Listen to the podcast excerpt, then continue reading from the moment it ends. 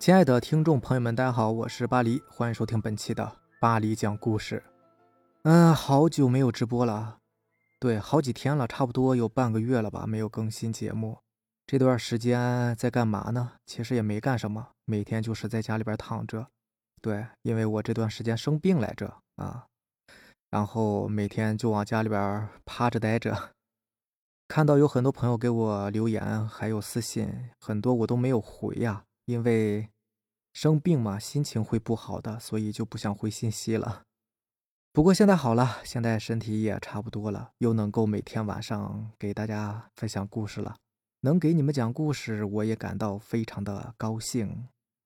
行吧，咱们闲话少叙，开始讲咱们今天晚上要分享的故事吧。咱们今天晚上要分享的这个故事呢，名字叫《夜行者之歌》。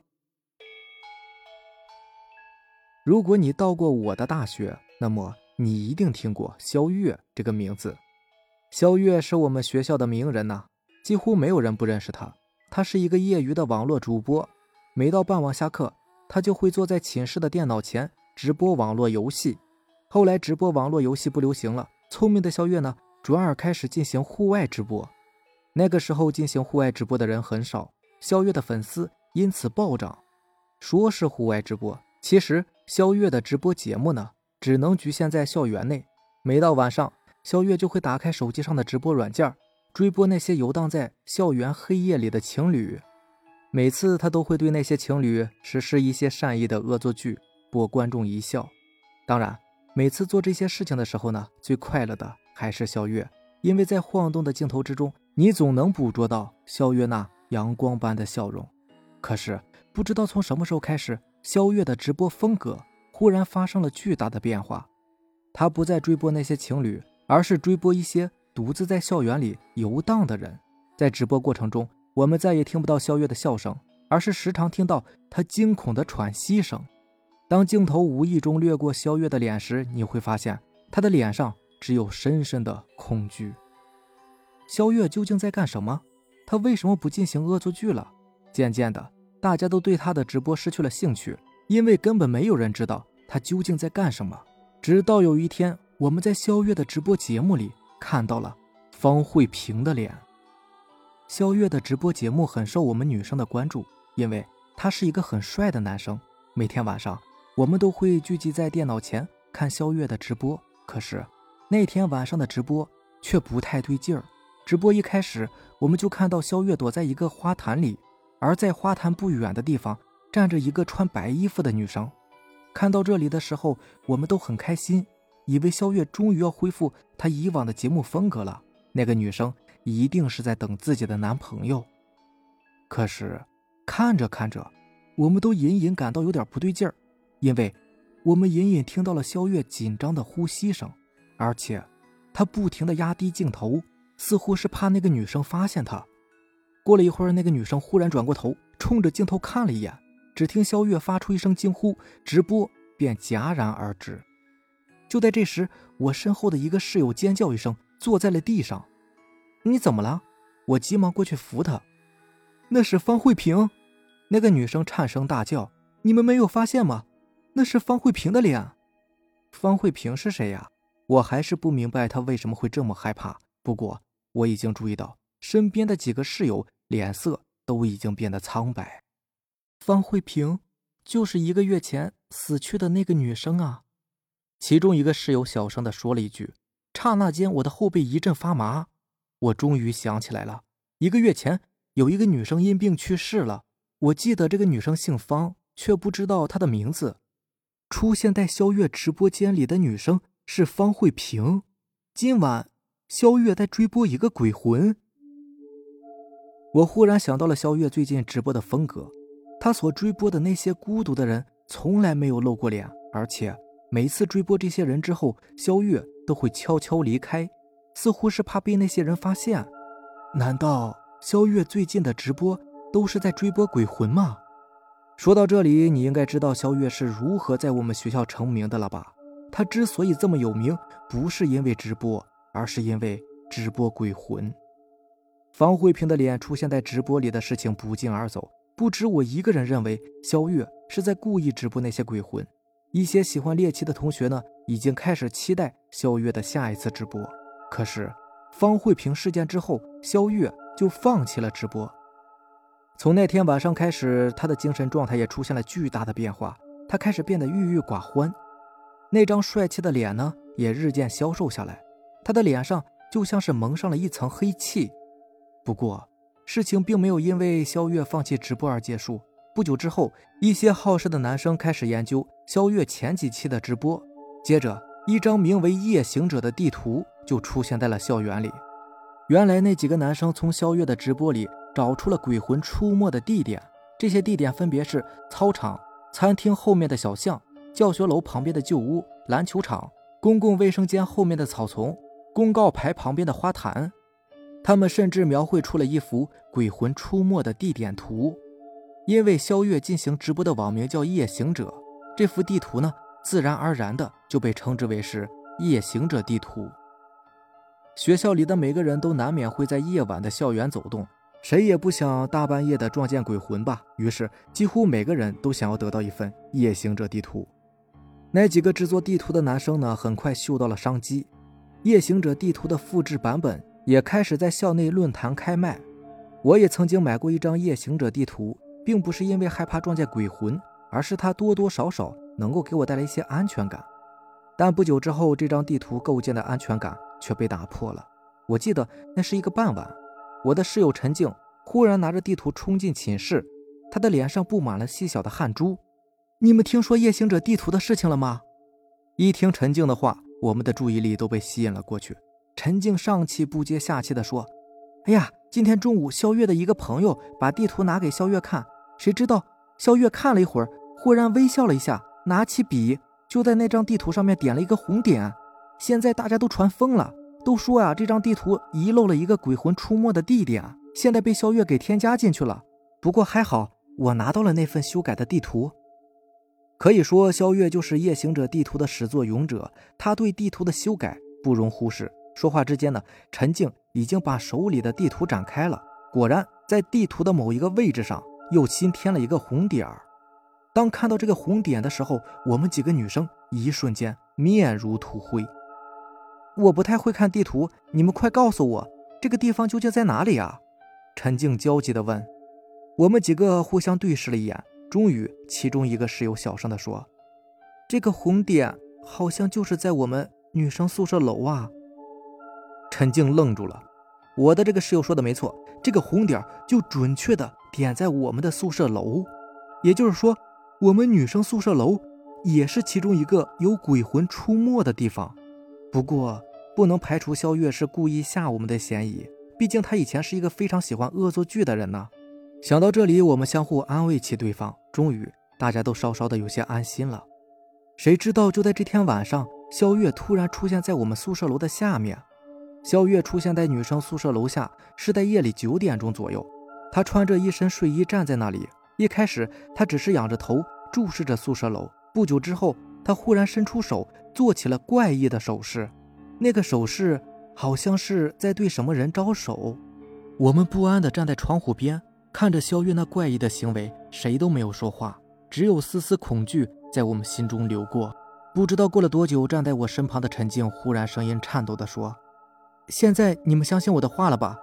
肖月。”这是在和我们宿舍楼里的鬼魂交流啊！我打了个冷战，勉强的笑了笑。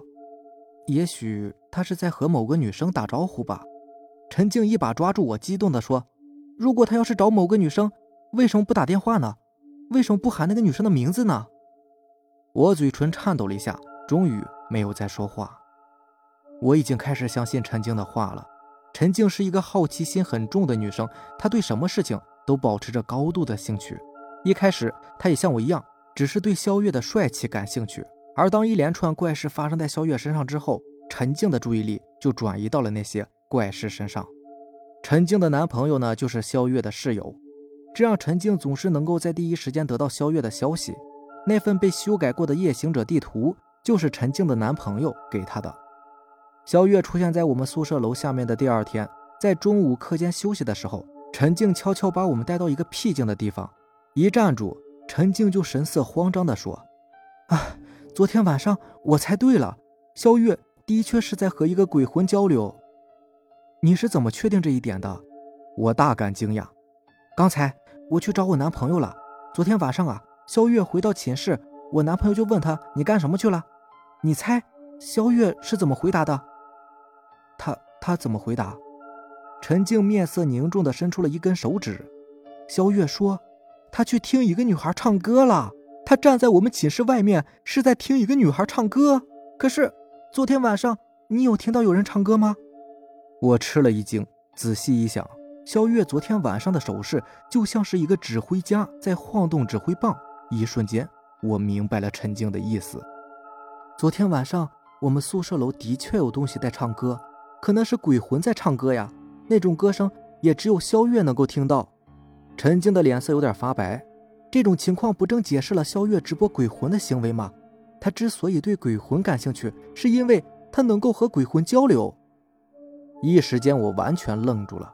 陈静的话非常有道理，肖月的确像是一个能够和鬼魂交流的人。我们学校很大，但是也很小，在网络发达的年代啊，这种消息在我们学校是藏不住的。它迅速发酵，很快，几乎每个人都知道了一件事，那就是肖月。能够跟鬼魂交流。后来这句留言甚至出现了这样一个版本：肖月正在和一个女鬼谈恋爱。肖月的影响力实在是太大了，他只是在夜行者地图上点了那么一笔，就足以让整个女生宿舍楼惴惴不安。接下来发生的事情甚至撼动了整个校园。从留言传播的那天开始，几乎每隔一段时间，肖月就会在夜行者地图上点上一笔。更加让我们害怕的是，每次修改过夜行者地图，肖月都会在夜里去那个地方待上一段时间。肖月一定是去那里和女鬼相会，这是最新的留言。所以，虽然大家都保持着高度的好奇，但是因为害怕撞鬼嘛，所以谁也不敢去窥探肖月的行为。慢慢的，大家开始躲避着肖月。不过有一点很奇怪，肖月的精神状态再次发生了巨大的转变。笑容居然开始渐渐回到他的脸上，他的脸色也好了许多。单从肖月的神色来看，他似乎已经恢复了正常。不过，再也没有一个女生肯亲近他了。作为一个女生，我甚至对肖月产生了恐惧感，因为我的室友陈静总能第一时间得到肖月的消息。从这些消息来看呢，肖月去那些他新标注的地点，同样是听某个东西唱歌。更让我们害怕的是，据陈静说。曾有人无意中在黑夜看到过肖月，不过当时有一个穿着白色衣服的女孩和肖月待在一起。这个白衣服女孩呢，像极了曾经出现在肖月直播间里的方慧萍。难道和肖月在一起的女鬼就是方慧萍？可是肖月在那次直播的时候看起来明明非常害怕她呀，到底是什么原因让肖月对他的态度出现了如此大的转变呢？可以说，肖月和他的那份夜行者地图已经成为了我们校园的恐怖之源。不过，恐惧就像是一根生锈的弹簧，当它绷得过紧，就会有断裂的一天。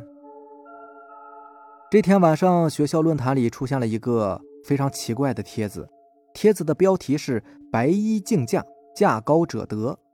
帖子的下面呢有无数的跟帖，不过让我们不解的是，这些跟帖。果然都是在竞价。看到这篇帖子，我隐隐感到有些不安，总觉得他和肖月的事情有关。因为在最近的一段时间里，我们都把那个和肖月在一起的女鬼称作是白衣。这时，一脸兴奋的陈静走了进来，她神秘的一笑：“那今天晚上有好戏看啦？啊，你们也看到这个帖子了？”说着，陈静来到电脑前，开始翻看帖子下面的竞价，越看越是兴奋。我叹了口气，伸手在陈静的额头上敲了一下。你是不是又得到什么小道消息了？你猜对了。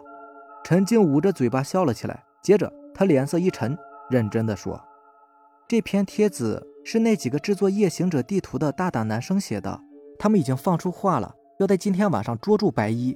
这篇帖子的竞价其实是在戏谑中传达出他们的决心。什么？他们要捉白衣？这怎么可能呢？”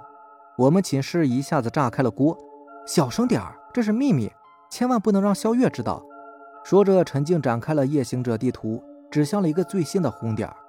肖月已经把最新的地点标出来了，你们看看，这究竟是哪里呀？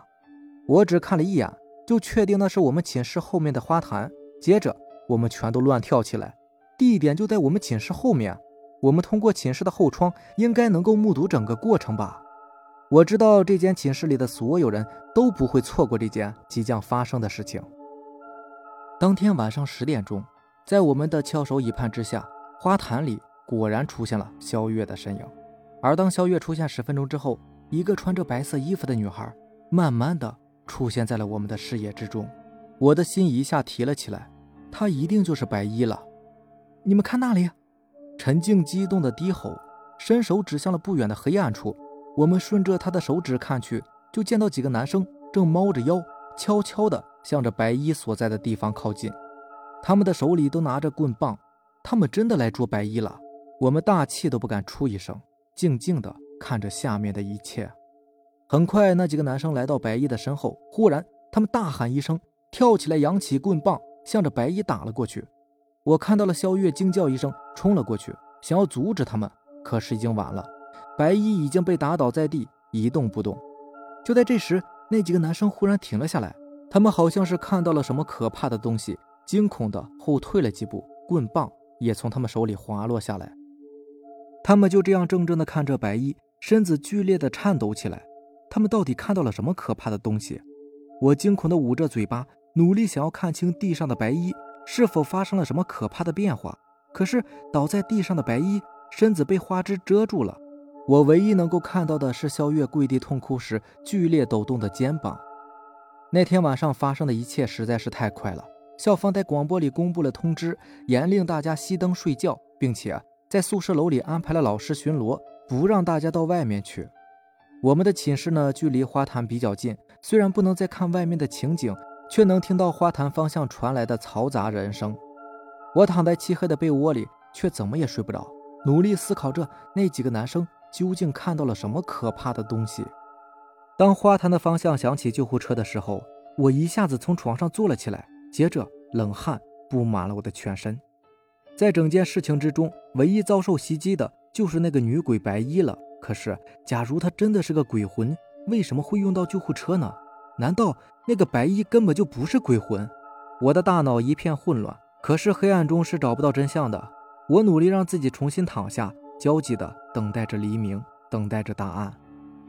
黎明到来了，答案却还在一片混沌之中。第二天早上，整个校园陷入一片愁云惨雾之中，谁也不知道昨天晚上那件事情的真相，而每个人又迫切地想要知道真相。我们继续等待着。到了晚上九点多，满脸泪痕的陈静忽然踉踉跄跄地冲进了寝室，放声大哭起来。我知道陈静一定是打听到了什么，心头一颤。慌忙地问他：“陈静，到底发生什么事了？”肖月在夜行者地图上所标的地点根本就不是什么闹鬼地点，那是他准备的约会地点。白衣也不是女鬼，而是一个叫小瑶的女生。她昨天晚上重伤不治。说到这里，陈静已经是泣不成声了。我一下瞪大了眼睛。小瑶这个名字对于我们来说其实并不陌生，我们都曾在校刊上看过有关于她的报道。她是因为一次意外。而丧失了说话的能力，他没有选择退学，而是毅然的留在学校里边学习。他的行为还曾经被学校标为典范。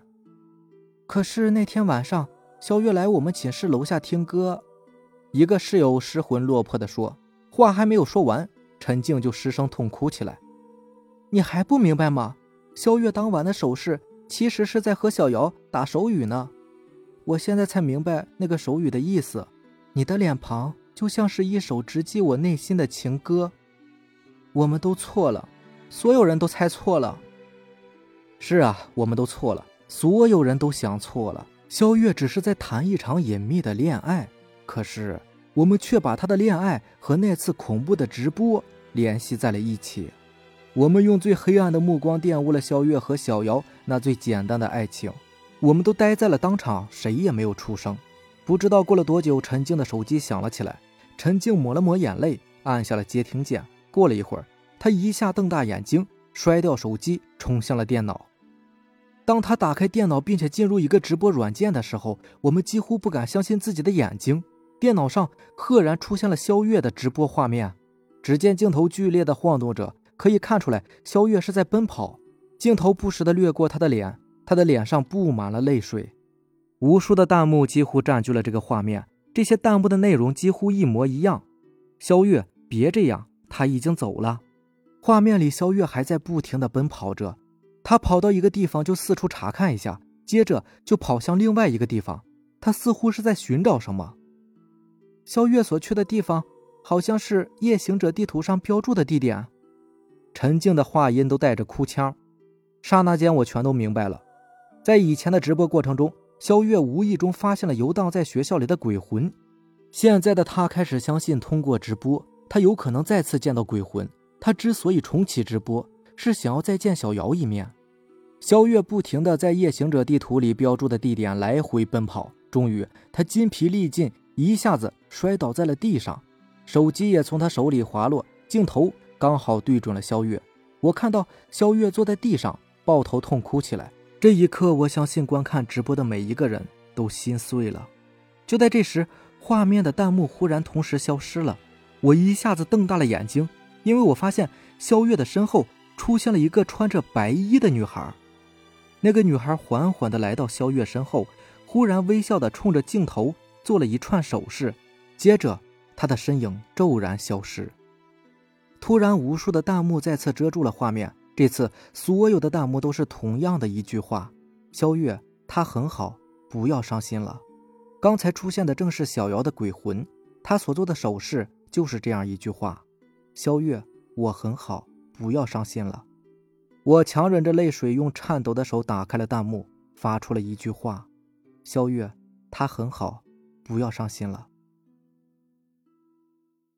好了，以上就是咱们今天晚上要分享的故事了。这个故事很伤感呐，对，因为说到后面的时候，我都快说不下去了，非常想哭啊，对，很感动，很非常感动，非常有意思的一个故事。行，然后在节目的最后呢，也跟大也跟大家说一下，啊，也是应咱们听友的要求吧，说让我弄一个粉丝群。对，之前一直没有想过这个事儿啊，然后有不少粉丝问过这个问题，说你没有没有一个粉丝群吗？对我确实一直没有弄过粉丝群啊，因为主要是不知道干什么啊，不知道这个群有什么用啊，但是。粉丝问的多了，然后想行吧，其实弄个群挺好的，咱们在一块可以聊聊天什么的，所以就准备建这么一个粉丝群。然后呢，如果想要进群的，有想要进群的朋友呢，可以加我的微信啊，四五七五幺七五二九，四五七五幺七五二九。对，加上之后呢，直接跟我说进群就可以，然后就可以把你拉进去啊。这是个微信群啊，然后 QQ 呢，QQ 也是四五七五幺七五二九。